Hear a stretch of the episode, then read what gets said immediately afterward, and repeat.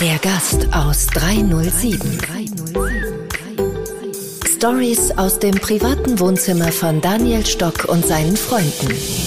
Herzlich willkommen und Servus, der Gast aus 307. Unterwegs mit einer wunderbaren und besonderen Freundin, Coach, Lehrerin, Medium, Mentorin. Aber eigentlich auch besteht unsere Beziehung aus vielen verschiedenen Begriffen, aber nur einer einzigartigen Verbindung. Baha Ilmas, die Stimme der neuen Spiritualität. Hey, und für alle, die jetzt meinen, oh, Räucherstäbchen-Ecke, eine andere Welt, nope. Baha zeigt mir und lernt uns, du musst nicht spirituell sein, sei einfach du selbst. Das ist das Spirituellste, was es gibt. Shabum. Bei Baha spürt man ihre coole deutsch-türkische Abstammung in jeder Hinsicht. Da ist Energie, Feuer, Willenskraft, Wahrheit und Klarheit vorhanden. Meine Hashtags für Baha sind authentisch, weise, vielseitig und zwischen cool und lässig konnte ich mich nicht entscheiden. Da habe ich jetzt beide genommen. Vor neun Jahren begann unsere gemeinsame, einsame Reise nach Nepal, Kathmandu, ins Kloster Kopan. Zusammen haben wir dort ein spirituelles Meditations- und äh, Entschlackungsprogramm für uns durchgenommen, für Körper, Geist und Seele. Ein wahrer öffentlicher Erfahrungsaustausch zwischen Baha und mir hört ihr jetzt in diesem wunderbaren Podcast. Der Gast aus 307 mit vielen interessanten Ansichtssachen. Wie war es damals? Wie ist es heute? Wie haben wir uns verändert? Wie ist unsere Spiritualität zu uns und zum Leben? Die Lernstufen der Meditation, schnelles Gehen, schnelles Essen, schnelles Denken, heraus aus dem Hamsterrad und vor allem über die größte Ablenkung in unserem Leben. Viel Spaß, der Gast aus 307 mit der wunderbaren Baha Ilmas. Auf geht's zu einem neuen Abenteuer. Unser Gegenüber ist immer eine Tür in ein Entwicklungspotenzial, eine Tür in eine Welt, die wir als dunkel abgestempelt haben. Wenn ich in meinem Leben nichts tue, wovon ich denke, dass es einen tieferen und höheren Sinn erfüllt, dann erwische ich mich dabei, dass ich Essen missbrauche, um diese Leere in mir zu füllen. Du möchtest deinem Wesen Sinn geben, deinem Leben Sinn geben. Und für viele Menschen ist der Sinn ihres Lebens und Daseins nicht greifbar. Leiden lässt uns lebendig fühlen. Hey, und das Experiment Kloster. Ich hatte keine Angst davor, ins Kloster zu gehen. Ich wollte erfahren, ob ich es kann, weil ich wusste doch, dass ich ein eher aktiver Mensch bin. Meine Challenge war, halte ich es überhaupt aus? So liebe ich natürlich generell Dinge zu tun, die ich noch nie gemacht habe. Ich bekomme danach immer ein Geschenk vom Leben und es ging fast immer besser weiter. Dazu habe ich den Mut und das Vertrauen und auch die Lust, immer wieder auf ein Neues einzulassen. Ich ermutige heute Menschen, sich zu trauen, ihre Sehnsüchte zu leben und die Angst zu überwinden. Nur so kann man erfahren, wer man selber ist. Auf Reisen mit Daniel Stock. Das ist sein Podcast. Der Gast aus 307. Ich kann mich ja noch erinnern, das weiß ich noch, wo wir in München am Flughafen waren. Jeff hat dich gebracht, da haben wir noch was gegessen. Ja. Wir drei, ja. ihr zwei zusammen, da habe ich mich noch gar nicht getraut, mich zu, zu euch zu setzen, weil so quasi es war so euer Abschiedsdinner. Stimmt. Das weiß ich noch. Stimmt. Und dann hab's gesagt, komm, komm, setz dich doch dazu, hast gesagt, äh, weil wir wir gehören ja jetzt zusammen, wir fahren jetzt zusammen und dann habe ich dich ich dich der der der Daniel abgelöst von deinem mhm. Freund, von deinem allerbesten und durfte mit dir 21 Nächte, es waren sogar mehr, wir waren ja 21 Wiederholungen im Kloster, äh, diese Zeit verbringen. Muss ich auch sagen, Hut ab an Jeff, dass er dich da äh, dass, dass, dass er es gestattet hat, uns gegenseitig zu vertrauen, mhm. weil so eine, äh, seine allerliebste so im neuen Jahr, so unter dem Motto, das Jahr kann ja gut beginnen, weil ich weiß noch, das war der 2. Jänner. Ja. Und die Story begann am Flughafen, wo's, wo ich dann hörte, okay, alles einsteigen in den Flug nach Kathmandu mm. oder Abu Dhabi Kathmandu. Baha Ilmas und Daniel Stock. Krass. Da begann ne? unsere, unsere Reise von, ja. von neun Jahren. Ja, unglaublich. Äh, da muss ich gleich mal einhaken. Weißt du, der Jeffrey, der war damals so froh darüber, dass ich das nicht alleine mache. Weil ich hatte das ja schon einige Male gemacht. Ich war auch auf Sri Lanka alleine im Kloster und so weiter. Und äh, damals war ich Single, damals war Jeffrey nicht da. Und er hat dann immer gesagt, hey, wie, konnten, wie hast du das gemacht? Das ist ja echt krass. Das ist ja echt mutig gewesen von dir, auf, auf eigenen Füßen sozusagen und als junge Frau da einfach diese Länder zu bereisen. Und äh, er, er wollte das nicht, dass ich das alleine mache. Und dann bist du sozusagen eingesprungen und er war echt froh darüber, weil du warst mein persönlicher Bodyguard sozusagen. Ja, es war so cool, weil es war so eine Win-Win, äh, weil du warst nicht alleine und ich hätte es ohne dich nie gemacht, ich wäre gar nicht auf die Idee gekommen. Mm. So, du hast mich ja da eingeführt in diese Auszeit, die ich notwendig hatte weil es war auch so, wir haben sie entschieden spontan im no in einem November und dann war das am 2. Jänner nach meiner ganzen Silvestersause. da hast äh, du es dir nochmal richtig gegeben. Richtig gegeben. Und dann sind wir darüber und ich bin ja deswegen auch so unendlich dankbar, neun Jahre äh, danach, weil äh, speziell im letzten Jahr das, ähm, das sind mir ganz, ganz viele Momente wieder hochgekommen und ähm, habe ich auf ganz viele Werkzeuge zurückgreifen können, die wir gemeinsam damals erlebt haben und vor allem, die du mir aber auch gelehrt hast, gelernt und gelehrt hast. Und äh, ja, diese Reise begann für uns. Jetzt muss ich dir kurz mal vorlesen, was ich da so auf einem Wischzettel auch aufgeschrieben habe weil es waren ja für uns mehrere Erlebnisse. Es war einmal diese Reise, der Flug der für uns ja Wahnsinn war in diesem indischen Flugzeug, wo das vollgestopft war. Also das war für uns ganz was, weil wir sind ja doch ein, auch, ja, ein, ein wohlbehütetes Leben gewohnt und da drüben sind wir einfach beide, glaube ich, in ganz eine andere Welt gekommen. Ja, wir sind schon Luxuskinder, das muss man schon sagen. Ja, ich wollte es nicht aussprechen, aber. ich stehe dazu, ich stehe dazu. Das stimmt. Aber es ist der, der, angenehme Luxus, den wir schätzen und den wir auch richtig einteilen, wenn wir ihn brauchen. Mhm, ja, aber es ist. Und da waren wir zuerst drei Tage in der rasenden Stadt Kathmandu. Äh, wo, wo du dann mich schon ein bisschen eingebremst hast, wo ich so ein bisschen hungrig und neugierig war, diese Stadt kennenzulernen und du einfach so gesagt hast, hey Daniel, runter, runter von der Base, mhm. äh, einen Schritt zurück, denn wir müssen uns aufs Kloster eingrooven mhm. und nicht, nicht diesen Rausch der Stadt mitnehmen, mhm. so ungefähr. Das war so dieses Ankommen in Kathmandu und ich habe auch geschrieben, dreckige Stadt, arme Kinder. Im Kloster habe ich dann geschrieben, Räucherstäbchen, Flaggen, sehr kalt, viele Freaks, Essen jeden Tag sehr gleich, komische Auswahl, arme Kids, Chips kaufen, sehr billig. Äh, Kantine zum Essen und ganz viele Supers und Kompas. Das war so mein, mein Resümee ein bisschen von diesem Kloster. Und äh, es, es hat so begonnen für mich, ja, Daniel, wie kommst du ins Kloster? Und wir meditieren. Und ich wusste ja gar nicht, okay. Ich habe einfach gewusst, du bist dabei, passt schon, du wirst es wissen und ich lasse mich ein, weil ich liebe solche Reisen.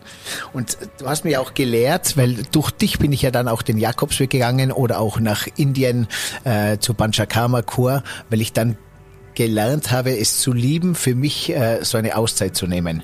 Mhm. Und äh, dann weiß ich noch, sind wir im ersten Mal beim Meditieren gewesen und dann hast du gemeint, so jetzt meditieren wir eine, eineinhalb Stunden und dann habe ich gelernt, hoppala, meditieren, wie schwierig es ist.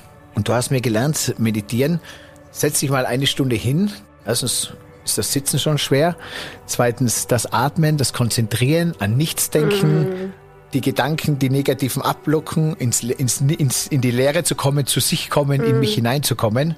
Dann hast du mir das Stufensystem gelernt, so quasi. So, jetzt probierst mal zehn mm. Minuten ruhig sitzen. Dann probierst mal zehn Minuten dich auf einen Punkt zu können. Mhm. Immer so klein häppchenweise. Ja.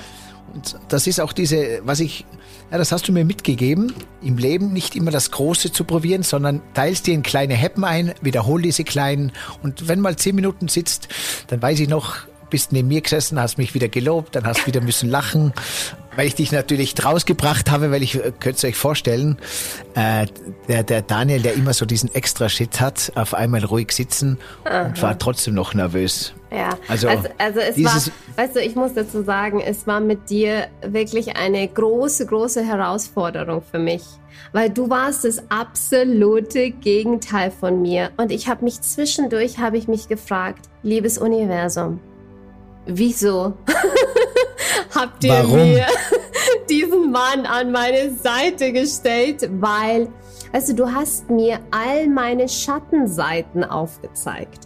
All die Dinge, die ich in meinem Leben entweder unterdrückt habe oder vernachlässigt habe. Du hast mir äh, dieses, ähm, all die Dinge aufgezeigt, die ich in meinem Leben oder auch an mir nicht mochte. Du warst ein riesengroßer Trigger für mich.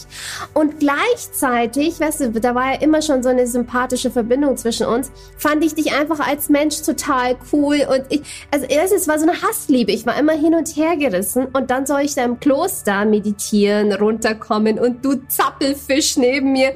Es, es war einfach so lustig. Jeder Tag war irgendwie so, äh, war so widersprüchlich, weißt du, was ich meine?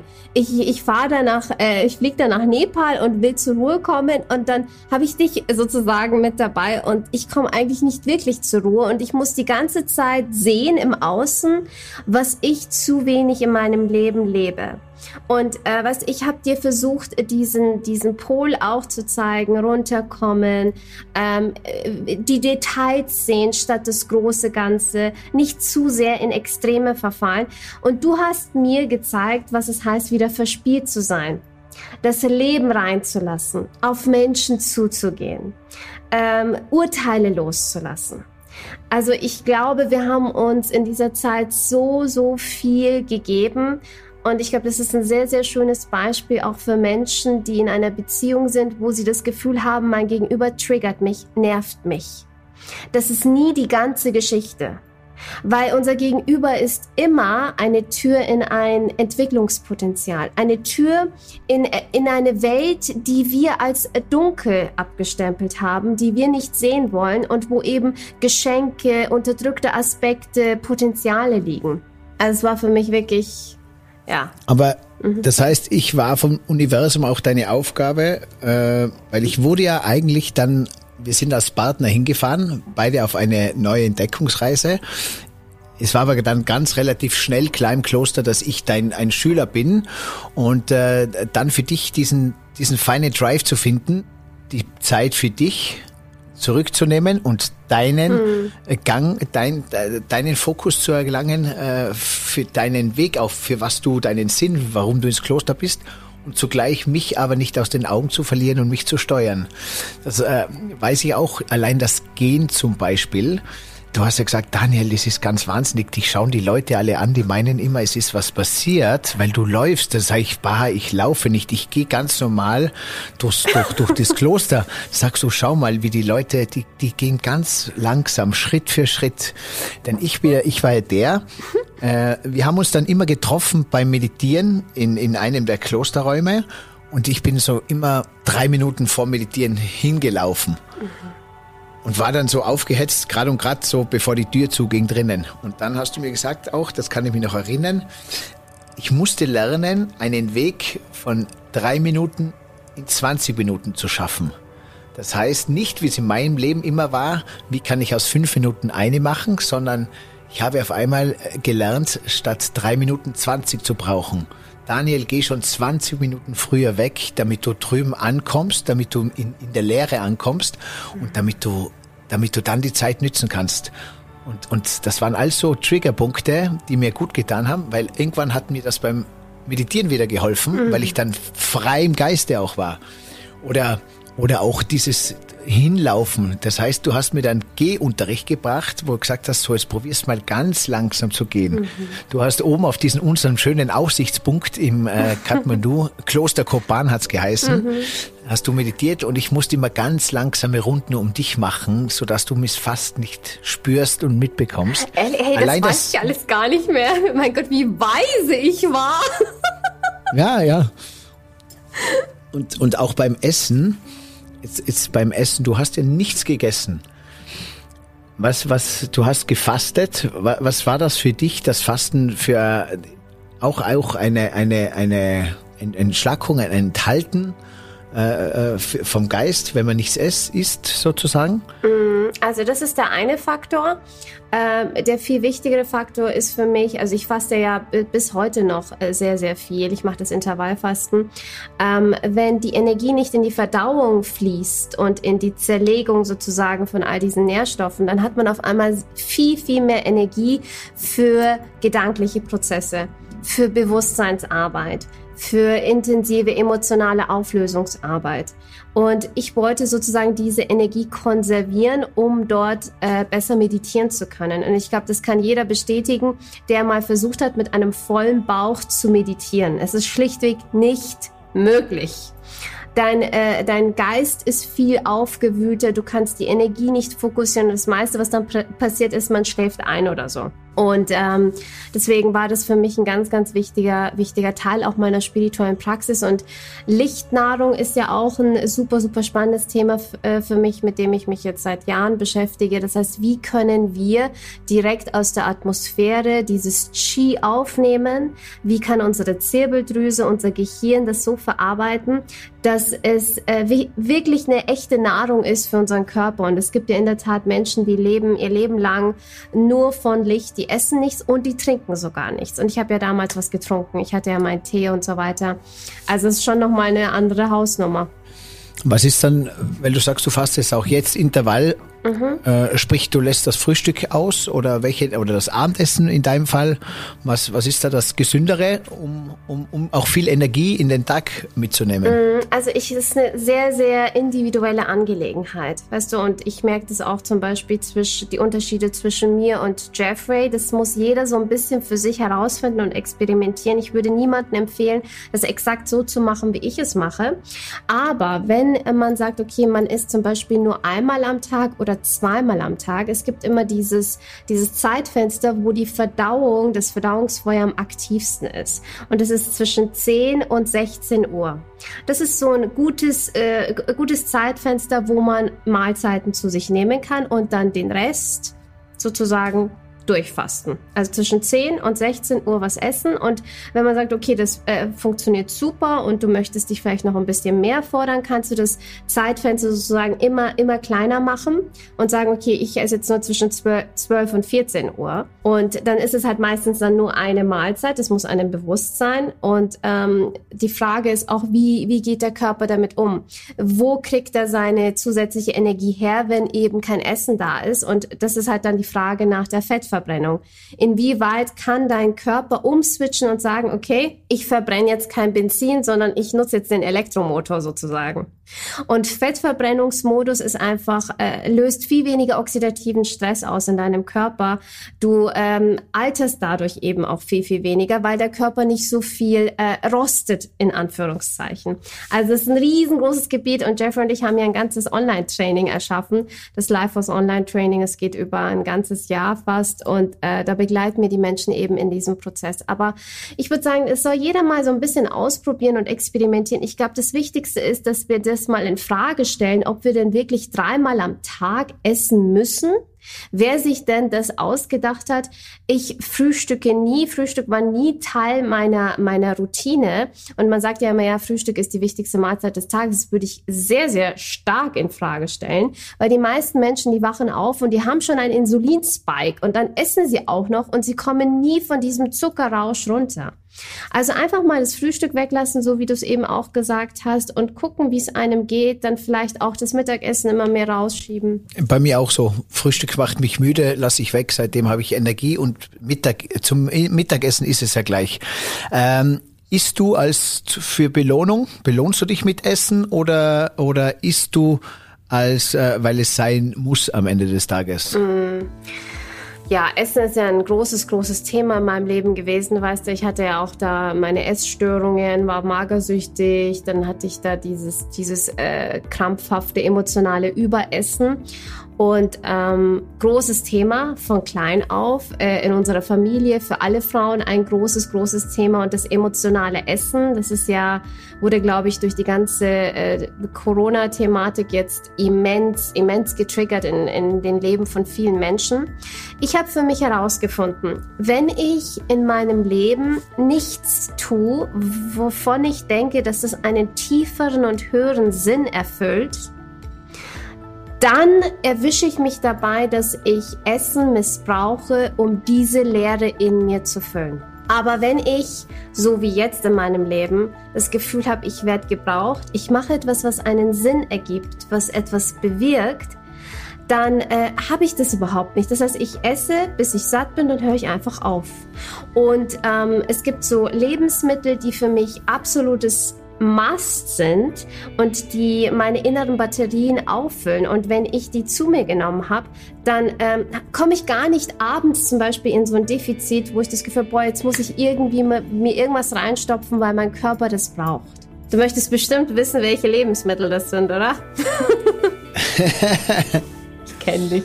Ja, aber äh, anders, ich will sogar eins noch drauf. Mhm. Wenn du fastest und du machst die Augen zu beim Meditieren und du stellst dir vor, was, was ist so, was sind so deine Lieblingsgerichte, wo du sagst, genau, Aha. genau, das, das, das ist das, wo du sagst, yes.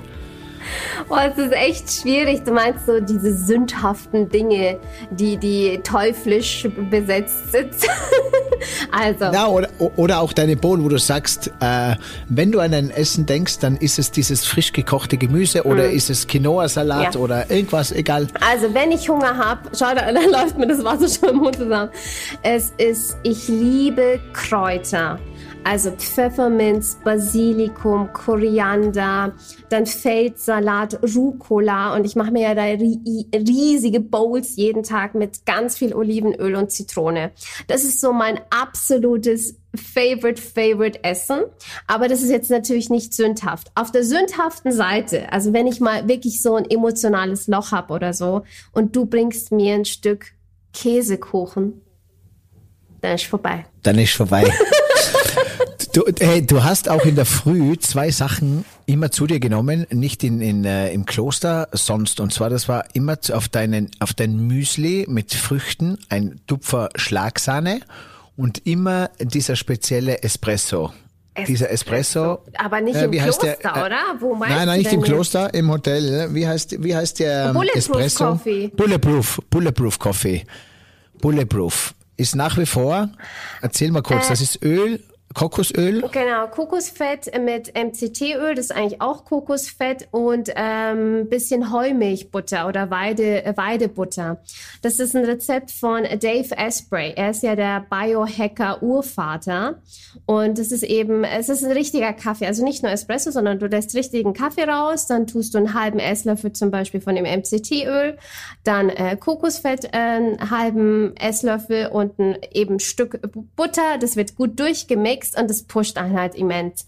Aber das äh, sollte man nicht mischen mit einem Frühstück, weil das ist ein, ein Gericht sozusagen oder eine Mahlzeit an sich.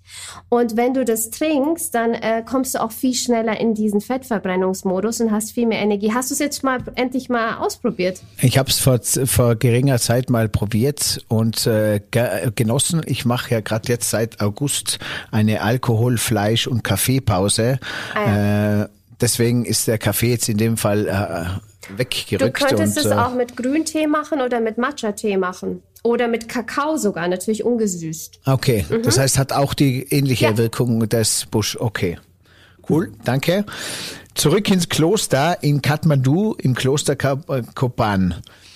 Beim Essen Hut ab, du hast mich immer zum Essen begleitet, obwohl du nichts gegessen hast. Hab ich. Du hast nichts gegessen, du hast drei Wochen nichts gegessen. Ja, nein, Wirklich. ob ich dich begleitet habe, das weiß Ach ich gar nicht mehr. Ja, ja. Ah, doch, doch, mich abends hast du deine Eier immer gegessen, ja klar. genau, auf, auf deine äh, Intention hin, Eier zu essen. Du bist ja nur deswegen auch mit mir mitgekommen. Es hat immer das Für und Wider gegeben, damit du rauskommst aus deinem Zimmer, damit du Kontakt auch mal hast zu mir zum Beispiel, äh, neben deinem Meditieren, weil du hast ja sehr viel meditiert. Und beim Essen hast du mir dann am dritten Tag gesagt, Daniel, wir müssen reden. Und ich habe schon gesagt, oh, um Himmels Willen, um was geht's? Ja, du hast mich jetzt die letzten drei Tage beobachtet. Ich esse, das ist unheimlich. Äh, es schauen schon alle anderen äh, Mönche, schauen schon die ganze Zeit drüber. Die gehen alle einmal zum Buffet und du läufst dreimal. Sag ich, ja, aber ich habe so einen Hunger, was soll ich denn machen? Ja, klar, du musst eine Portion hol dir die und du isst die ganz langsam. Da sag ich, ja, wie soll das gehen? Äh, ja, ich habe zu Hause immer im Stehen schnell, schnell gegessen. Und dann hast du mir gelernt, langsam zu essen. Indem, dass du äh, mich äh, unterhalten hast, indem, dass ich das Besteck weggelegt habe und indem, mhm. dass ich natürlich auch gekaut habe. Mhm. Jetzt frage ich dich, ich erinnere mich sehr oft daran und äh, ich versuche es immer wieder mal in meinen äh, äh Rhythmus einzubauen. Und ich bin dann stolz bei die, die wenige Male, wo es mir gelingt, aber äh, wo ich dran denke und bewusst bin. Jetzt frage ich dich Folgendes. Was, was gibt's für einen Tipp? So viele junge Menschen, die essen alleine und man isst nicht mehr alleine, sondern man isst und mit einer Hand isst man und auf der anderen Hand hat man das Handy und schaut seinen ganzen Social Media Accounts. Ja. Und dann gibt's ja diese Information, hey, esse bewusst und bleib du mit deiner Nahrung sozusagen in diesem Fokus. Was gibt's für einen Tipp mhm. für uns, für uns Menschen draußen, Jetzt klingt das gut, aber wie gehe ja. ich um in dieser ganzen Welt draußen? Ja, also ich glaube, da herrscht ein ganz, ganz großer blinder Fleck. Und zwar der blinde Fleck ist folgender. Der Zustand, in dem du das Essen zu dir nimmst, ist ausschlaggebend dafür, wie du isst. Das heißt, in welchem emotionalen Zustand befindest du dich? Und den musst du, bevor du isst, ausbalancieren. Das heißt, es ist zu spät. Wenn du dich hinsetzt und sagst, so jetzt werde ich bewusst essen und fängst an zu essen, ist es schon zu spät, weil du hast dir deinen Zustand nicht verändert. Du bist einfach aus deinem Alltag, von deinem Büro oder was auch immer du gemacht hast, bist du gestolpert ins Essen hinein sozusagen. Das heißt, es muss eine, eine, eine Pause gemacht werden zwischen dem, was auch immer du machst und der Mahlzeit, die du zu dir nimmst. Und es genügen zwei bis drei Minuten, wo du runterfährst und dein Reptilienhirn sozusagen beruhigst. Weil das ist für die meisten Menschen, das ist der hintere Teil unseres Gehirns, äh, evolutionär gesehen der älteste Teil. Und wenn du hungrig bist, dann wird der überaktiv. Oder wenn du zum Beispiel überzuckert bist, wenn du zu viel Stress hattest, wenn du zu viel Arbeit hattest, wenn du zu wenig rausgegangen bist, zu wenig frische Luft, zu wenig Licht, dann ist dieses, dieser Teil deines Gehirns ist die ganze Zeit auf Alarm Alarmbereitschaft und in einem Stressmodus. So, wenn du mit diesem Modus jetzt beginnst zu essen, dann wirst du das reinschlingen und egal was du tust, du wirst nicht stärker sein als dieser älteste evolutionäre Teil deines Gehirns. No chance, da kommen wir mit Willenskraft oder Intention gar nicht dran. Das heißt, du musst dir diese Zeit nehmen, wo du runterfährst und da kann man verschiedene Dinge machen. Was immer sehr, sehr gut funktioniert und sehr schnell auch wirklich bewusstseinstechnisch was verändert, sind Atemübungen. Und da muss man gar nichts groß kompliziert machen, sondern tief durch die Nase ein, über den Mund aus, explosiv und schnell. Also tief ein und aus. Und das vielleicht für so zehn Atemzüge und dann kurz nachspüren und dann erst anfangen zu essen. Oder was? Also Na Nase ein, Nase ein. Genau. Ich mach's jetzt mal mit. Nase ein, ganz tief in den Bauch runter. Mhm. Also so, so voll es geht einatmen, in den Bauch, aber auch in den Brustkorb und dann explosiv über den Mund. Genau. Also das ist mal das eine. Das andere ist, sich einfach mal ganz flach auf den Boden legen sich erden. Noch besser wäre es rauszugehen in die Natur, sich mit dem elektromagnetischen Feld der Erde zu verbinden, weil das, äh, da passiert auch eine ganz intensive Entladung im Körper. Und für Menschen, die brutal ungeerdet sind, und zu denen gehörst du ja auch ein bisschen, gäbe es noch Trick 77. Ich verrate jetzt einen Geheimtrick-Tipp. Yes. Achtung, den habe ich, glaube ich, noch nie so preisgegeben. Es gibt etwas, das nennt sich Gravity-Decke. Gravity-Decke. Genau. Oder auch, glaube ich, äh, in Deutschland oder im deutschsprachigen Raum heißt es auch Therapiedecke. Das ist eine Decke, die schwer ist. Die kann bis zu 10 Kilo schwer sein. Das ist ein Riesending und du legst dich unter die Gravity-Decke für fünf Minuten, atmest dort, das, äh, es presst dich sozusagen in das Bett oder die Unterlage hinein. Und man hat herausgefunden, dass in dem Moment Oxytocin im Körper ausgeschüttet wird. Das ist dieses Kuschelhormon in Anführungszeichen, was auch extrem beruhigend ist und einen runterfährt. Das heißt, wenn du fünf Minuten bevor du isst, kurz dich unter diese Decke legst, fährst du sofort runter. Ist natürlich kein Must, aber das ist mein Geheimtipp. Wenn ich zum Beispiel viele Calls oder so hatte, hatte und ich merke, ich komme nicht runter, es, es rattert in meinem Hirn, ich lege mich einfach zehn Minuten unter die Decke und ich bin Knockout. Positiv. Ja, aber geil. Voll. Cool. Kennst du das nicht? Dank. Ja, ich, ich kenn's, äh, wenn ich früher so zum Spaß mit jemandem so ein bisschen gerauft habe und, und jemand ist auf mir oben gelegen dann. Mhm. Und dann habe ich oft den gar nicht runter, sondern ich habe diesen Moment äh, aufgenommen, weil es hat irgendwie war es so beruhigend, Voll. weil es mich, es hat mich so runtergepresst und es hat mich so freigeschaufelt vor allem anderen. Weißt du, warst so äh, ergeben und, und, und, und als wie wenn alles Schlechte aus, aus allen Bohren so ja. rausgeschossen ist. Ja. Aber jetzt ist das äh, die High Gravity Decke oder gibt's auch für den Hausgebrauch etwas, wo ich sag äh, nee, ich kann jetzt nicht zehn Decken aufeinanderlegen, dass sie schwer sind, sondern da gibt's eben diese schwere Decke. Ja, schwierig. Aber, Aber, weißt du, das ist etwas, was wirklich nicht viel kostet und das, die Investition ist es wert und ich schlafe jede Nacht unter der Gravity-Decke. Also man kann die auch wirklich als Schlafdecke nutzen. Also es ist nicht so, dass man das jetzt nur mal einmal, einmal probiert und dann zur Seite legt. Und das ist ja, ich meine, äh, deine Decke, Gravity-Decke hat ja einen Namen. Du, die heißt ja Jeff. Oder? das muss ja auch klappen, wenn er auf dir oben liegt, auch allein diese Energie. Ah, das, ist zu, das ist zu schwer. Da ersticke ich ja. Ach so. das ist zu, zu viel des Guten. Hey Leute, und freut euch mit mir auf diesen Restart in Österreich und vor allem für uns alle im Tourismus. Die Gäste, die endlich wieder Urlaub machen können die Mitarbeiter, die gebraucht werden und ihren Traumberuf ausüben und die Unternehmer, die wieder unternehmen dürfen und Gastgeber sein können. Ich nehme euch mit auf eine faszinierende Reise als Tourismusexperte mit meinem einzigartigen 3DNA-Blick und gebe euch Einblick in das Leben des Tourismus, wie dickt der Hotelier, was verlangt der Mitarbeiter, über was ärgert sich der Gast und vor allem, wo macht Urlaub richtig Spaß? So, jetzt hat's im Kloster, damals vor neun Jahren gab's noch kein Instagram, sondern es war Facebook. Und ich weiß, da hat's in dem Kloster diese kleinen Kabine gegeben, da konnte man sich einschreiben und hatte dann 20 Minuten Zeit im Web äh, sich ein bisschen ja. äh, auszuklinken. Und bei mir war es so, das Schwierige am äh, Meditieren waren diese Gedanken, die ich mir, die ich bei der Tür reinlassen habe, in meine Tür. Das waren ja meistens die Gedanken, die wir uns selber in den Kopf mhm. holen, die bei der Haustür reinkommen. Ich sage immer so, das ist wie ein Haus und dann sehe ich, schaue ich schon aus dem Fenster raus und ich sehe schon, äh, diese bösen Freunde kommen, die ich nicht will. Und ich beobachte sie schon und ich gehe aber noch zur Tür hin und mache diesen die Tür auf, lass sie rein und weiß, dass sie nichts Gutes tun.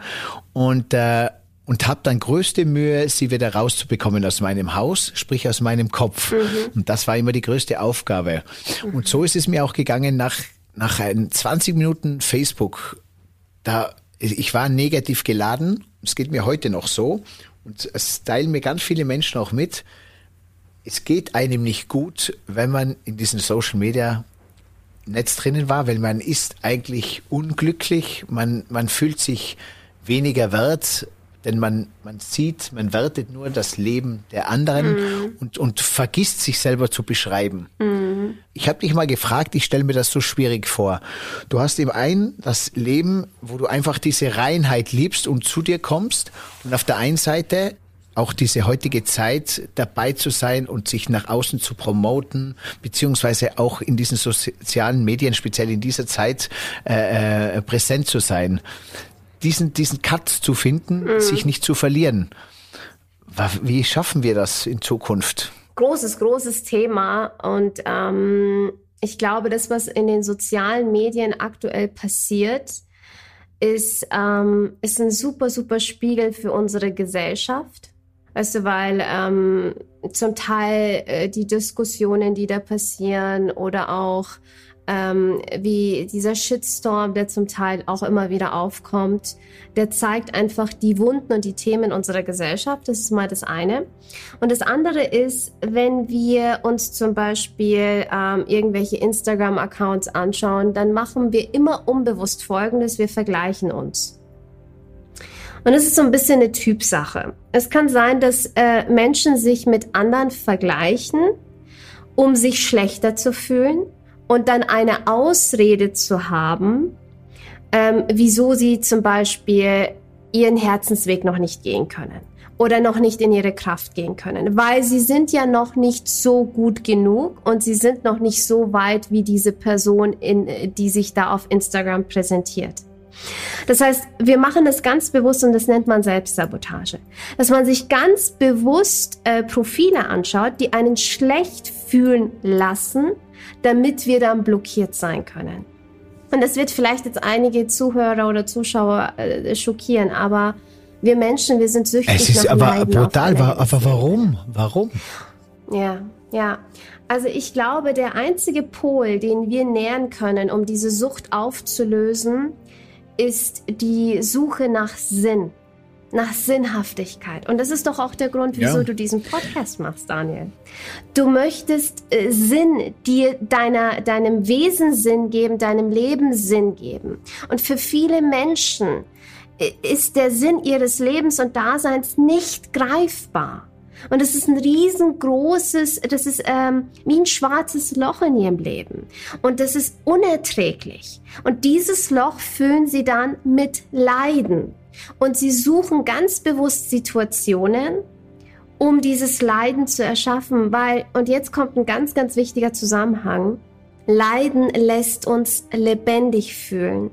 Wenn wir es nicht schaffen, uns lebendig zu fühlen aufgrund einer sinnvollen Tätigkeit oder aufgrund von mh, mm, unserem Bewusstsein, unserem Herzen, weil wir das leben, dann werden wir immer wieder äh, Gründe suchen, um zu leiden. Und, das ist das Krasseste, wir werden Situationen manifestieren, erschaffen. Damit das heißt, wir wenn wir leiden, äh, dieser Schmerzpunkt erinnert mich, dass ich im Leben bin. Äh, äh, das heißt, dass ich aktiv am Leben teilhabe weil ich leide. Und wenn ich dann das andere ja. Leiden sehe, denke ich mir, ach, den einen geht's ja auch so, genau. also ist die Welt in Ordnung, weil Leiden ist ein, äh, deswegen, ich sage immer, es ist Wahnsinn. Die, man, man sehnt sich nach Nachrichten, die negativ sind. Man hört sie, man sieht sie. Man, äh, es gibt so viele, die nach einem Arbeitstag heimgehen und ich sage immer so, die haben fünf positive Sachen erlebt und fünf Sachen, die nicht so positiv waren. Und man geht nach Hause zu seiner Allerliebsten oder zu seinem Partner und erzählt ihm die fünf Sachen, die nicht so gut gelaufen sind, die aber vielleicht nur eine Momenterscheinung waren anstatt man ihm die fünf Positiven erzählt. Dieser große Denkfehler in uns Menschen, warum das so ist, ist auch so, wenn, wenn man durchgeht, gell, du musst mal ganz bewusst, vielleicht du nicht, aber wenn ich bewusst durchgehe, mein Instagram-Profil, weißt du, diese Fotos schnell, schnell, wie, wie selten mhm. man eigentlich dann auch einen positiven Gedanken hat. Denn alles, was man sieht, hat man ja irgendwo was, äh, irgendwo was zum Aussetzen oder zum Meckern. Man, man, man bewertet ja, man bewertet ja. Und man bewertet leider Gottes ja nicht das Positive, sondern oft irgendwo sucht man irgendwo einen Fehler oder warum und der ist schon wieder auf Urlaub und, und wie sieht denn sie aus und, und mm. Ja, also ich versuche es wirklich zu vermeiden, dieses, äh, dieses sinnbefreite Rumscrollen. Ähm, und wenn ich auf Instagram bin oder auf Facebook bin, dann ist es für mich meine Arbeit ich gehe in Kontakt mit Menschen oder ich, ich, ich mache äh, Content. Also es ist für mich, hat es nochmal eine ganz andere ähm, Struktur. Ich weiß nicht, wie es wäre, wenn meine Arbeit nicht so stark fixiert wäre auf diese sozialen Medien. Dann würde ich vielleicht auch eher in diese Gefahr hineinlaufen, da mal so ein bisschen einfach ja, ohne, ohne bewussten Fokus mir Sachen anzuschauen. Aber was noch ganz wichtig ist an der Stelle, ähm, und wir kommen dann wieder zurück auf unser Reptiliengehirn, das entzündet ist und fire ist. Wenn äh, unser Reptiliengehirn so aktiv ist, dann werden wir, und das ist evolutionär in uns angelegt, immer auf die Suche gehen nach Dingen, die nicht gut sind, die gefährlich sind, die negativ sind, weil das ja auch wichtig war für unser Überleben. Wir mussten sehen, wo etwas nicht stimmt, um wegzurennen, um äh, dementsprechend zu handeln. Das heißt, ähm, ich glaube, dass eins von den absoluten äh, Schlüsselstrategien überhaupt für den modernen Menschen, die ist, dass wir diese Energie vom hinteren Teil unseres Bewusstseins nach vorne holen. Und Meditation ist eins. Atemtechniken ist das andere. Dann Erdung haben wir bereits angesprochen. Ähm, oder auch in einen äh, kreativen Zustand kommen, in einen Flow-Zustand zu kommen, hebt auch die Energie von hinten nach vorne. Und ein ganz, ganz wichtiger Punkt ist einfach das Thema Ernährung. Es gibt Lebensmittel, die ähm, verstopfen unser Bewusstsein und blockieren Energie im hinteren Teil des Kopfes. Und dazu zählt einfach Getreide, Zucker, Milchprodukte. Die verstopfen äh, Produkte, diese die Gedanken. Meisten. Du hast zu mir immer gesagt, weil ich liebe Käse. Und du hast gesagt, Käse ist nicht gut, oder? Käse macht verstopft und macht verschleimt. Das heißt, es macht. Verschleimt. Vielleicht der Ausdruck wäre dumm, aber jetzt lassen wir das Wort weg. Er, er, er, gibt, mir, er gibt mir nichts Gutes. Dicht, okay. Es macht dicht. Es, also Käse macht dicht. Weißt du, das, du bist einfach nicht klar. Es ist so, als würdest du durch ein Milchglas die Welt sehen. Es macht dein Bewusstsein einfach äh, schummrig, weißt du? Das heißt, äh, wie beim Atmen. Halt, ja. Ich muss viel in den Bauch atmen. Ich bin oft sehr brustlastig, sehr in der Oberflächenatmung. Ich komme viel in den Bauch, weil der Bauch eigentlich das Bauchgefühl auf dem Bauch zu hören eines der wichtigsten ist das Herz zu spüren und dann sprichst du dauernd vom Hinterkopf. Jetzt habe ich immer diesen Verstand, diese Entscheidung ganz vorne, wo ich immer denke, äh, dieser Verstand beherrscht mich. Dann versuche ich durch Meditations die Zwirbeldrüse diesen Durchbruch zu schaffen, von unten sich raufzumelken. Äh, ich habe da, ich mache da auf deine Meditation oder die von Jody Spencer äh, so einfach versuchen, bei mir ich, kommt mir vor, ich schaffe es nicht durch, da ist irgendwo ver, ver, ver, verharscht sozusagen. Und jetzt sprichst du aber von hinten noch, vom Hinterkopf.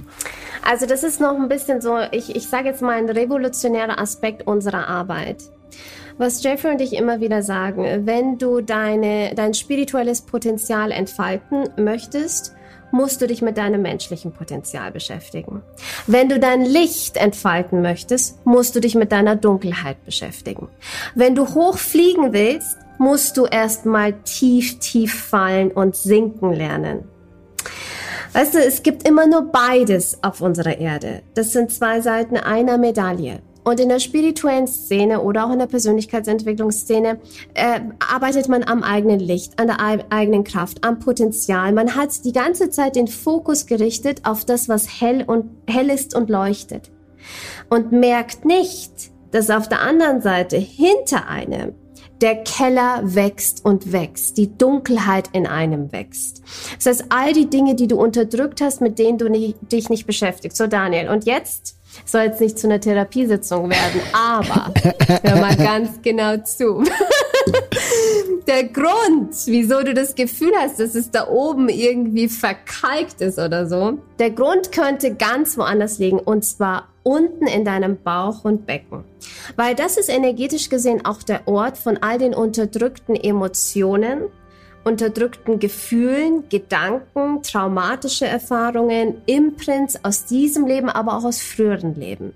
Als ich dich damals so wahrgenommen habe und äh, Du hast dich sehr, sehr stark verändert und in meinen Augen definitiv zum Positiven. Aber damals warst du wirklich eine, eine einzige Unterdrückung und Ablenkungsstrategie in menschlicher Form. Du bist die ganze Zeit weggerannt und du bist ja wie ein verrückter Joggen gegangen, jeden Tag, Stunden, Kilometer, warst einfach weg und dann warst du da und dann hab ich gedacht, was hast du gemacht? Ja, ich war laufen. Du bist vor dir selbst weggerannt, im wahrsten Sinne des Wortes. So, und wenn wir das immer wieder machen und uns ablenken über Essen, zu viel Social Media, zu viel Sport, was auch immer, wird auf der anderen Seite dieser riesengroße Berg von unterdrückten Emotionen, Dingen, die wir uns äh, nicht eingestehen wollen, das wird immer größer und größer werden. Und weißt du, äh, mein Spezialgebiet ist ja auch die Ausbildung von spirituellen Coaches, von spirituellen Lehrern.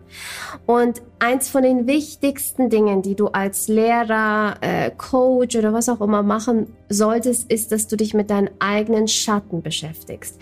Weil deine Schüler und deine Klienten, die zu dir kommen, die werden dir deine Schatten zeigen. Die werden, die werden dir auf unangenehme Art und Weise auch aufzeigen, wo du selbst nicht hinblicken möchtest. Und da schließt sich jetzt auch der Kreis zu unserer Geschichte. Das hast du mir nämlich auch gezeigt. Du hast vorhin so gesagt, hey, du warst so mein, ich war dein Schüler. Ich habe dich gar nicht als Schüler empfunden, weil ich so viel von dir auch lernen durfte damals. Und wie du mich getriggert hast, zum Teil genervt hast mit deinem hibbeligen Getue. Es war für mich das Zeichen von all dem Unterdrückten in mir. Weil weißt du, ich habe damals äh, sehr stark meine Energie runtergedrosselt, weil ich immer das Gefühl hatte, die kraftvolle Version von Bahar wird von der Welt nicht erwünscht. Und Energie runterdrosseln und sich sozusagen runterfahren künstlich, äh, das, ist, äh, das ist ein Betrug und auch, ähm, ja, man, man hintergeht sich selbst, weißt du, wenn man das eigene Potenzial nicht lebt. Und du hast genau das Gegenteil gemacht. Du hast es übertrieben. Und wir waren halt beide äh, auf, einem, auf einer Linie in extremen Positionen. Äh, das ist richtig cool, was du mir da mitgibst und gut wie, der, äh, wie sich der Kreis schließt. Heißt das auch, wenn ich jetzt Freunde hernehme oder auch meine Abteilungsleiter in einem Unternehmen, alles, was mich an meinen besten Freunden oder meinen Abteilungsleitern stört, ist eigentlich auch in dem Fall diese Widerspiegelung von mir selber, weil man sagt ja auch, jeder Unternehmer bekommt diese Abteilungsleiter, die er sich verdient. Das heißt, wenn ich, wenn ich mich noch was ärgere, dann ist es eigentlich der eigene Schatten von mir selber. Ja, also ich bin ja nicht so die Schattenexpertin, sondern Jeffrey ist das eher. Er ist ja der große, große Schattenexperte und äh, durch ihn habe ich eigentlich so dieses ganze Thema auch für mich, ähm, für mich entdecken können. Es gibt Schatten und es gibt Schatten. Also es gibt Dinge, die finde ich nicht gut. Also äh, die, die würde ich so nicht äh, leben wollen, die würde ich nicht verstärken wollen. Ich guck's mir an, aber die machen nicht groß was mit mir. Das heißt, ich werde da nicht emotional wütend oder ich trage das jetzt nicht noch stundenlang mit mir herum. Das muss nicht unbedingt ein Hinweis auf deine Schatten sein. Aber wenn es eben dein Kollege ist oder irgendeine Mitarbeiterin und die hat da irgendwas, was sie immer wieder macht und es triggert dich, es nervt dich, musst du dir die Frage stellen, was in dir getriggert wird dadurch. Äh, gib mal ein Beispiel. Was nervt dich an anderen Menschen? Also so wirklich. Ich habe einen Freund, der nervt mich. Da denke ich mir, dass er undankbar ist, dass er das nicht sieht, was man selber für ihn macht. Äh, bei einem anderen triggert mich, dass er nicht so spontan und nicht so begeistert ist und offen für neue Sachen, wie ich es bin. Und das, denke ich mir, äh, erkennt er das nicht, das schöne Bild und schätzt er das auch nicht. Ja, das ist super, super. Nimm mal das mal mit Spontanität. Frage an dich. Was für ein Mensch ist in deinen Augen einer, der nicht spontan sein kann? Gib mal so ein paar. Was hat der noch für Eigenschaften? Jemand unspontan ist. Was ist der in deinen Augen auch noch? Äh, er, er, möchte jetzt nicht in, in, einer großen Runde auftreten, er will nicht äh, zu groß kommunizieren, er fühlt sich dann eher in, im Kleinen, äh, er sehr genau ist er, er hat dann eine genaue Struktur, eine genaue Übersicht, er, er hat seine genaue Vorstellung, genau seinen Ablauf sozusagen. Er, er möchte jetzt, wenn er mit mir ausmacht, wir gehen zu dritt essen, dann will er zu dritt essen gehen und nicht am Ende zu neunt am Tisch sitzen. Aber mir wird's mhm, jetzt auch. Mhm, mh, mh. Ja, ja, mir, mir wird's jetzt im, im einen Satz klar, schon klar. äh, in einem Satz klar. Und ich muss jetzt eine Geschichte erzählen, ganz eine kurze. Ich war einmal eingeladen bei meinem Freund Leo Hillinger in Südafrika.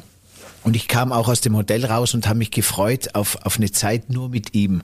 Mit ihm biken zu gehen, essen zu gehen und, und äh, so eine eine Bodytime. Und irgendwie jeden Tag kam jemand neuer dazu und da war jemand beim Essen und wir, wir gingen essen und waren aber dann zu sechst statt zu zweit. Wir gingen biken und irgendwie, irgendwie hat er immer Leute dazu geholt. Und das hat mich, irgendwie habe ich mich nicht wohl gefühlt. Und dann wurde mir bewusst, Daniel, das gleiche machst du auch mit deinen Freunden. Du nimmst sie mal mit am Gardasee zu dritt, aber unten hast du schon so viele Freunde verteilt in allen Ecken, dass es immer eine große Sause ist. Und, und dann ist mir aufgefallen, ich liebe es, aber wie geht's dem, den ich dabei habe?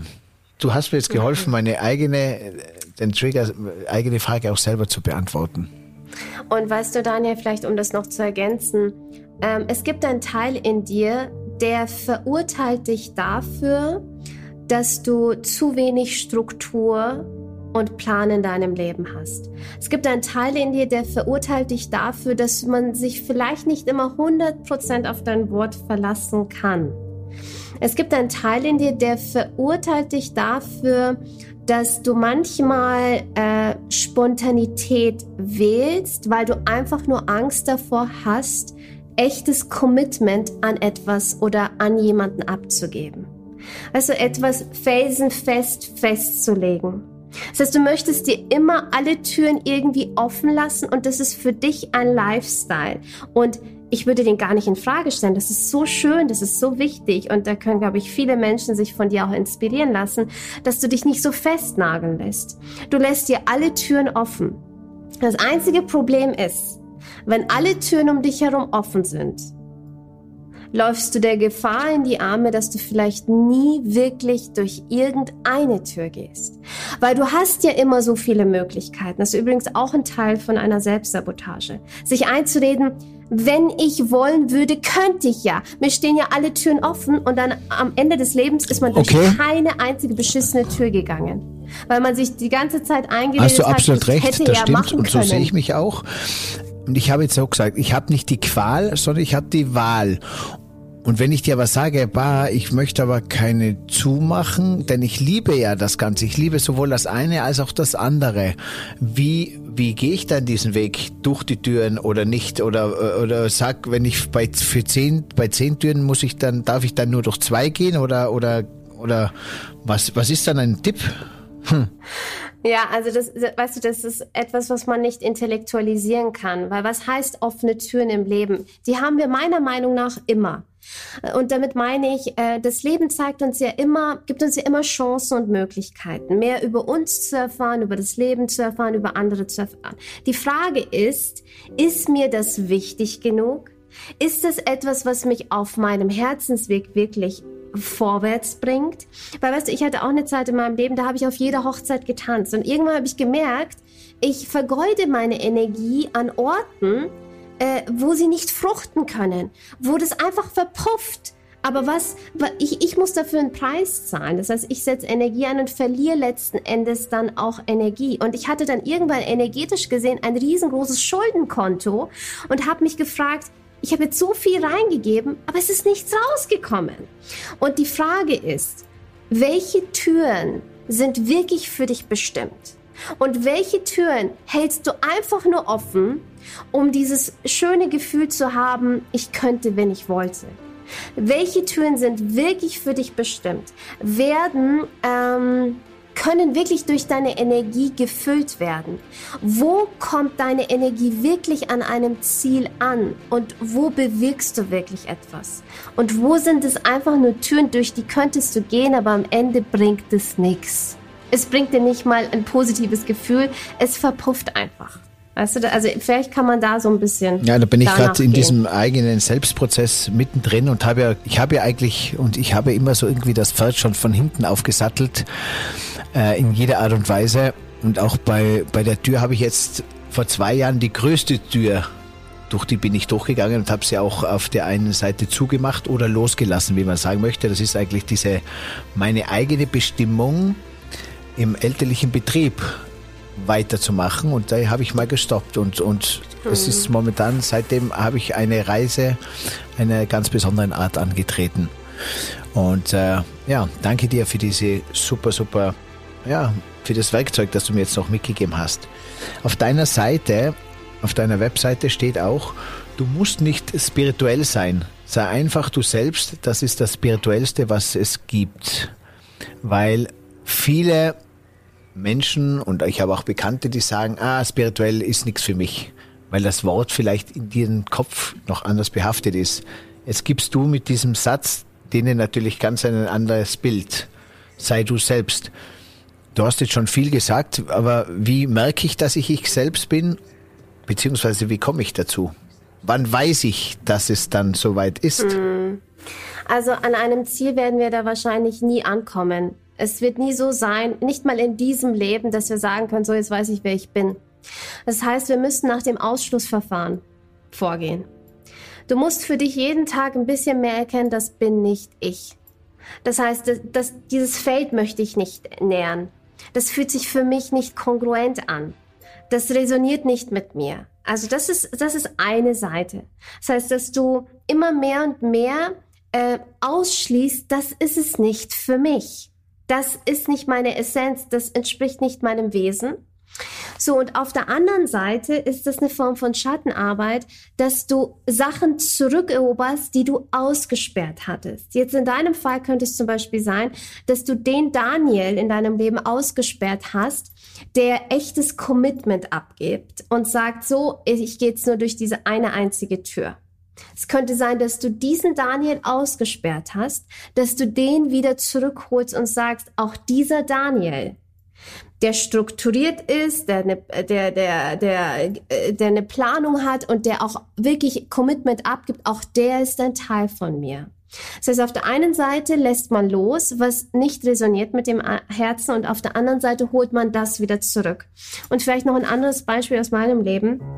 Ich habe ja gesagt, dass du mir damals gezeigt hast und wieder beigebracht hast, das Spielerische in mein Leben zu integrieren. Und das habe ich damals in der Klosterzeit nicht für mich so erkannt. Das kam viel, viel später.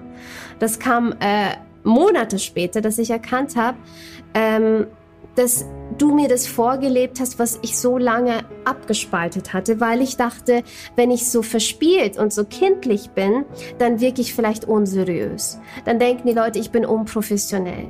Und dieses Lachen, was ich heute habe, das muss ich erst wieder zurückerobern. Das hatte ich so lange Zeit immer wieder unterdrückt, weil ich Angst hatte, die Leute nehmen mich dann nicht ernst. Also was hast du abgespaltet? Was gehört eigentlich zu dir? So dass man vielleicht so immer mehr und mehr im Laufe des Lebens dieses eigene Mosaik der Seele vervollständigt. Dass die Teile, die nicht dazu gehören, wegfallen und dann Platz entsteht für die Teile, die da reingehören. Auch wenn man sie vielleicht verurteilt hat. Auch wenn die Eltern vielleicht gesagt haben, nee, du bist zu laut, sei mal leise. Das heißt, man bringt alles wieder zurück, was zu einem gehört und all das andere lässt man los. Aber es ist ein riesengroßer Prozess und das ist ja auch der Grund, wieso Jeffrey und ich auch so viele Trainings entwickeln, Tools, äh, Strategien, weil, weißt du, das Leben mh, mm, verläuft ja nie linear. Und es läuft immer auf verschiedenen Ebenen. Ich nenne das auch gerne die verschiedenen Zeitlinien. Und eigentlich gibt es keine Vergangenheit und auch keine Zukunft. Die Vergangenheit liegt neben uns und die Zukunft liegt neben uns. Das heißt, die ganze Zeit laufen parallel neben dir links und rechts verschiedene Daniel-Versionen mit. Und die Frage ist, wofür entscheidest du dich? Und diese Frage müssen wir uns jeden Tag stellen. Jeden Tag immer wieder. Ich, Bahar, entscheide mich heute für und das lasse ich los. Und das darf jeder, jeder bewusst für sich immer wieder machen. Ich glaube, das könnte auch die Lösung vieler unserer Probleme sein. Weil wir laufen vor unseren Entscheidungen weg. Eigentlich ist es äh, eine große, das Leben für uns hat sich zu einer großen Ablenkungstherapie entwickelt, sozusagen. Und ja. jetzt ja. war es wieder mal Zeit, innezuhalten und ein bisschen zurückzugehen und zurückzudenken für manche. Und jetzt sieht man wahrscheinlich nach dieser Zeit, wer kommt wie heraus, wer hat sich wie verändert, wer hat für sich mhm. gecheckt, wer hat sich weiterentwickelt und wer auch nicht. Und wahrscheinlich muss ja. jeder nur an sich selber anknüpfen und äh, äh, für sich selber das äh, erkennen. Hey Leute, und folgt mir gerne auf Instagram und YouTube. Holt euch überall die Abos und leitet, teilt gerne den Podcast an eure Freunde. Danke, euer Daniel. Du hast mir da ein wunderschönes Buch auch geschrieben. Mhm. Ich, ich werde das dann, äh, diese Zeilen, wenn ich darf, äh, du hast mir das in deiner Schrift hineingegeben, das war so wunderschön, in dieses Buch Jänner 2012 Nepal von Baha. Und du hast mir geschrieben, lieber Daniel, mögest du stets und zu jeder Sekunde deine innere Weisheit erkunden und spüren, denn du trägst alles in dir, was dich zu einem erfüllten und glücklichen Leben führen kann. In den letzten drei Wochen versuchte ich eben genau diese Weisheit in dir wachzurufen. Und sie klopft jetzt an deine Tür. Du brauchst sie nur eintreten zu lassen. Hast du mir vor neun Jahren gegeben und ich bin jetzt irgendwie wow. am, am Abarbeiten. Jetzt sieht man auch einmal, wie lang mein Prozess Du hast damals gespürt, ich habe es gespürt und wie lange so ein Prozess dauert, der geht nicht von heute auf morgen. Den kann man auch nicht mit einem äh, Yoga-Urlaub in Bali in U-Boot äh, klar machen oder mit einem Spirit-Seminar, äh, sondern es ist eine Reise und das dauert mein ganzes Leben auch. Ich danke dir dafür. Ich werde diesen Brief, wenn wir einen Podcast rausbringen, irgendwo werde ich ihn abdrucken, wenn ich das darf, oder? Irgendwie äh, poste ich das. Und auch unser, ja, ein paar coole Fotos Klar. dazu. Ja, unbedingt. Ähm, wie hat sich für dich das Leben, der Sinn jetzt im, im Zurückblick noch auf das Kloster, auf jetzt, was nimmst du da selber für dich noch mit für eine Veränderung oder, oder äh, wie, wie lebst du da jetzt weiter mit in diesen Punkten, mm. das Experiment Kloster? Also ich durfte für mich erkennen, dass diese Zeiten im Kloster für mich vorbei sind. Und ich habe das ganz bewusst damals auch gesucht, diese Auszeiten, und ich habe es auch genutzt als Flucht vor der Realität, vor der Wahrheit über mich und über die Welt. Weil, weißt du, ich von klein auf hatte ich so diese ich, ich kann es schwer formulieren, woher es kam, aber diese Angst vor der Zukunft, die Angst vor anderen Menschen, die Ablehnung äh, meiner eigenen Essenz. Du weißt, ich hatte immer diese Verbindung zur spirituellen Welt und ähm, ich hatte immer das Gefühl, ich bin ein Fehler in dieser Matrix. Also irgendwo ist ein Fehler passiert. Ich hätte hier nicht landen sollen. Und diese Klosteraufenthalte waren für mich ein Versuch, ähm, diese Wahrheit zu verdrängen, die ich gespürt habe. Diese Gefühle zu verdrängen. Und mittlerweile ist es so, ähm, ich durfte für mich integrieren und erkennen, dass das, was ich dachte, dass der Fehler ist an mir, genau das ist, was die Welt von mir braucht. Dass die Stellen, die in meinem Herzen noch wehtun, exakt die Stellen sind, wo ich etwas geben kann und dass meine Wunden, die bis heute nicht geheilt sind, der gemeinsame Nenner sind zu Menschen, die ich erreichen kann. Ich möchte heute das Beispiel sein für eine Frau, die trotz eines Restschmerzes, trotz der Angst vor Ablehnung und trotz riesiger Selbstzweifel ihr Ding macht und es nicht in Frage stellt, was ihr Herz sagt an dem Punkt befinde ich mich jetzt und ich bin sehr glücklich, ähm, obwohl ich nicht mal im Ansatz angekommen bin, weißt du? Also ich könnte nicht sagen, ich bin jetzt, ich bin jetzt erleuchtet, ich bin, ich bin jetzt total in meiner Mitte. Das bin ich nicht und ich möchte es auch gar nicht sein. Aber was ich immer besser schaffe, ist, ähm, zurück zu mir zu kommen und mich auf das zu fokussieren, was mir wichtig ist. Wir denken immer, wir müssen uns entscheiden, oder wir müssen entscheiden, das eine oder das andere. Und so wie du es sagst, es kann alles sein. Mhm. Es kann alles da sein. Lass alles ja. dem Raum und, und, und be beobachte es und äh, seh es dir an, warum es so ist. Deswegen, ich habe immer, ich ärgere mich immer über einen negativen Gedanken kommen immer. Und jetzt lasse ich ihn da sein und jetzt rede ich mit ihm. Jetzt frei, ich überlege ich, warum kommt er und was macht er mit mir und warum habe ich ihn wieder bei der Tür reingelassen? Was hat mich dazu bewegt? Und seitdem ja. geht's mir ein Stück auch besser, weil ich viel offener damit umgehe und es nicht weglaufe. Weil, Toll. Und es ist auch gut zu hören von dir, weil Toll. ich wollte von dir zuerst raus dass du sagst, schau Daniel, das und das muss noch machen. Und wenn dann das noch machst, dann bist du angekommen. Und jetzt machst du noch zwei Türen auf und drei zu. Aber es ist nicht so. Es ist so eine ewige Reise. Eine ewige Reise. Was machst du? Ist es, es gibt ja auch für dich die Tage, wo es mal anstrengend ist, wo du sagst, boah, es ist ein, äh, äh ein Hin und ein Her oft.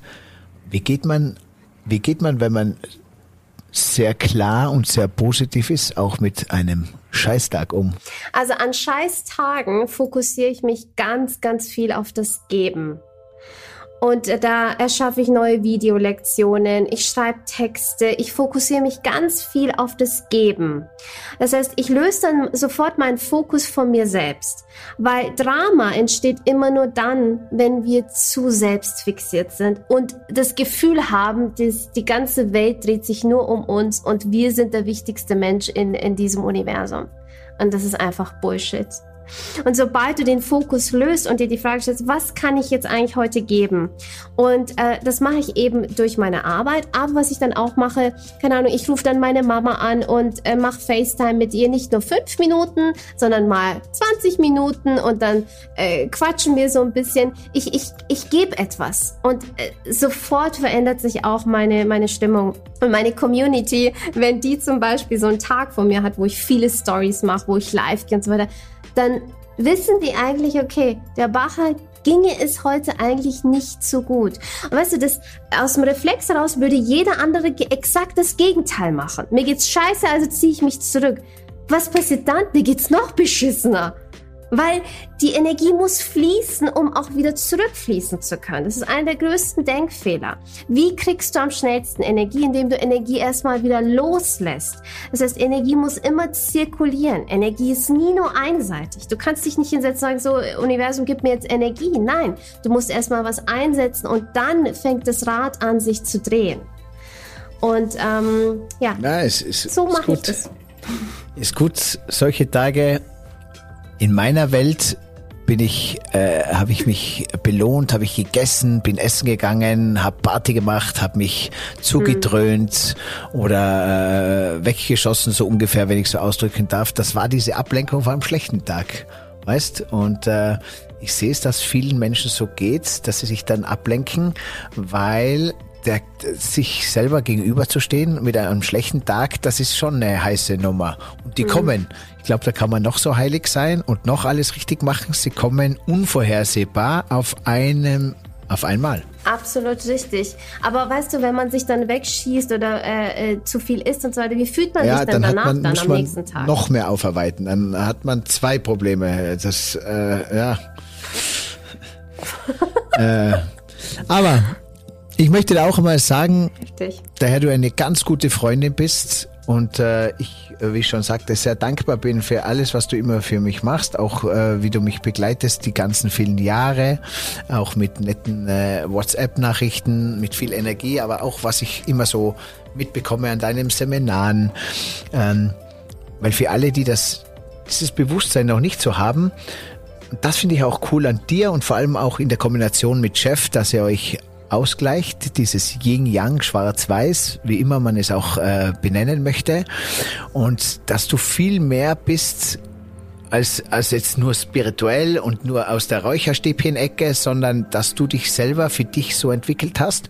Und was ich auch ganz besonders cool finde, ist, dass du auch gezeigt hast, für auf einer Bühne für spirituelle oder für für genau diese Yoga, du kommst ja eigentlich aus Medium und aus der Yoga äh, äh, Erschaffenheit, dass man auch Spaß mhm. machen kann, dass man auch coole Wörter verwenden kann, dass man auf der Bühne auch lachen kann, weil das das war ja auch in unserem Bild immer so. Nein, eine Yoga-Lehrerin, die muss immer ganz um ja. Ruhe und das muss auch so wie ein Pfarrer. Ein Pfarrer darf nicht lustig sein, weißt du mein? Und und ich glaube, das sind ja so ganz wertvolle äh, Mentoren in der heutigen Zeit, die ich den jungen Leuten wünsche, oh, dass sie Menschen wie dich bekommen in ihrer Erziehung. Denn ich denke mir, wenn, wenn mehr von deiner Menschheit mehr diesen jungen Menschen geben, die jetzt sechs, sieben, acht, neun, zehn Jahre sind, dann würden sie sich viel ersparen, mhm. weil wir müssen es jetzt mit viel Arbeit und viel, wir müssen so viel zurückholen, so viel mhm. zurückholen, was wir einfach so raus äh, mhm. gepulvert haben. Und äh, ich würde mir noch mal wünschen, in der Schule ein Fach zu haben, das heißt Loslassen und äh, das Loslassen, Achtsamkeit, Loslassen, sich zu entscheiden auf eine Art und Weise, wenn man, wenn ich es entscheiden sagen mm. darf. Danke, Daniel. Ich danke für dir für unsere danke schöne dir. Reise, die wir gemeinsam erleben. Vor allem auch Nein, nein. Hoffentlich ist das nicht die letzte gewesen. Wir müssen da mal irgendeine Fortsetzung Da suchen wir uns was Tolles geben. aus. Dann nehmen wir nächstes Mal auch den Chef mit und dann machen wir diese Trilogie. Denn äh, es hat sich bei mir auch diese Trilogie immer wieder herausentwickelt. Und zwar immer diese Zahl 3 spielt bei mir ganz eine, eine große Rolle. Ich habe meinen 3-DNA-Blick, 3-DNA-Blick zwischen äh, Unternehmer, Mitarbeiter und Kunde. Ich habe auch meine Gesundheitsseite gegründet, dieses My für mich, You and We. Und immer wieder, immer mhm. wieder spielt bei mir diese Zahl 3 ganz eine, eine, eine schöne Rolle. Und äh, mhm. Ich danke dir auch von Herzen, dass du meine Freundin bist und dass du auch heute mein Gast auf der 307 der Gast aus 307 bist und ich weiterhin auf eine ganz besondere Art und Weise dein Schüler bleiben darf. Danke, Daniel, dass es dich gibt. Du bist so wundervoll. Auf so vielen Ebenen. Dankeschön. Danke für deine Worte und für diese Zeit. Es war so ein tolles Gespräch und ich glaube, ähm, man konnte uns fühlen als Menschen, vor allem ähm, authentisch und offen. Und ich glaube, das ist heutzutage ist es äh, Mangelware, dass man Menschen in der Öffentlichkeit ähm, fühlen kann, die wirklich aus dem Herzen sprechen. Und das, das, das Coole ist, danke dir, Baha, und Schön. das Coole ist, dass man muss nicht sein wie du und man soll auch nicht sein wie ich, sondern das, was wir uns gegenseitig lernen, ist, man kann sich ein Stück holen oder nur mal aufschnappen.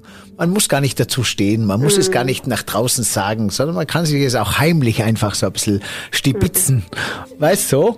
Und einfach, einfach so ein bisschen durch die Welt gehen und sich die guten Sachen so ein bisschen stibitzen. Oft frage ich mal mm. und, und das ist das Coole und Schön. sich selber so äh, sein eigenes Glück zusammenbasteln. Weil du hast mir auch gelernt, es kommt nicht, es gibt nicht diesen Alice im Wunderland äh, Garten, wo ich reingehe und dann bin ich glücklich. Ich wache auch nicht auf. Ich bin ja auch in Jakobsweg gegangen und habe auf den Blitz gewartet, der mich erwischt, dass ich endlich mhm. ich bin und glücklich bin. Aber ich habe gelernt, so wie du sagst, es sind kleine Steine und kleine und die jeden Tag aufs Neue wieder ja. von mir entdeckt werden müssen. In diesem ja. Sinne fühl dich umarmt und wir werden den nächsten Podcast, den wir machen, machen wir dann wieder gemeinsam. Aber ich durfte deine Energie und deinen Spirit auch hier spüren, deine authentische, ungefilterte, ehrliche Schönheit und ich wünsche dir alles, alles Gute und bis bald. Danke, Daniel, Ciao. wünsche ich dir auch. Alles Liebe. Tschüss.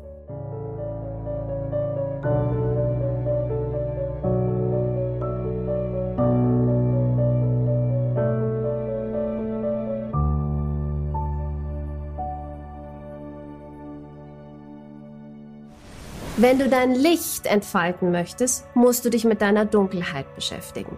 Wenn du hoch fliegen willst, musst du erstmal tief, tief fallen und sinken lernen. Die Angst vor anderen Menschen, die Ablehnung äh, meiner eigenen Essenz. Du weißt, ich hatte immer diese Verbindung zur spirituellen Welt und ähm, ich hatte immer das Gefühl, ich bin ein Fehler. Ich möchte heute das Beispiel sein für eine Frau, die trotz eines Restschmerzes, trotz der Angst vor Ablehnung und trotz riesiger Selbstzweifel ihr Ding macht. Der Gast aus 307. Hey, und hier noch diese Info für dich. Wenn dir diese Folge gefallen hat, dann like sie oder teile sie mit deinen Freunden. Daniel findest du übrigens auf den üblichen Social-Media-Plattformen. Sein Name dort entweder Daniel Stock oder Stockanotti. Danke dir, danke dir und viel Spaß.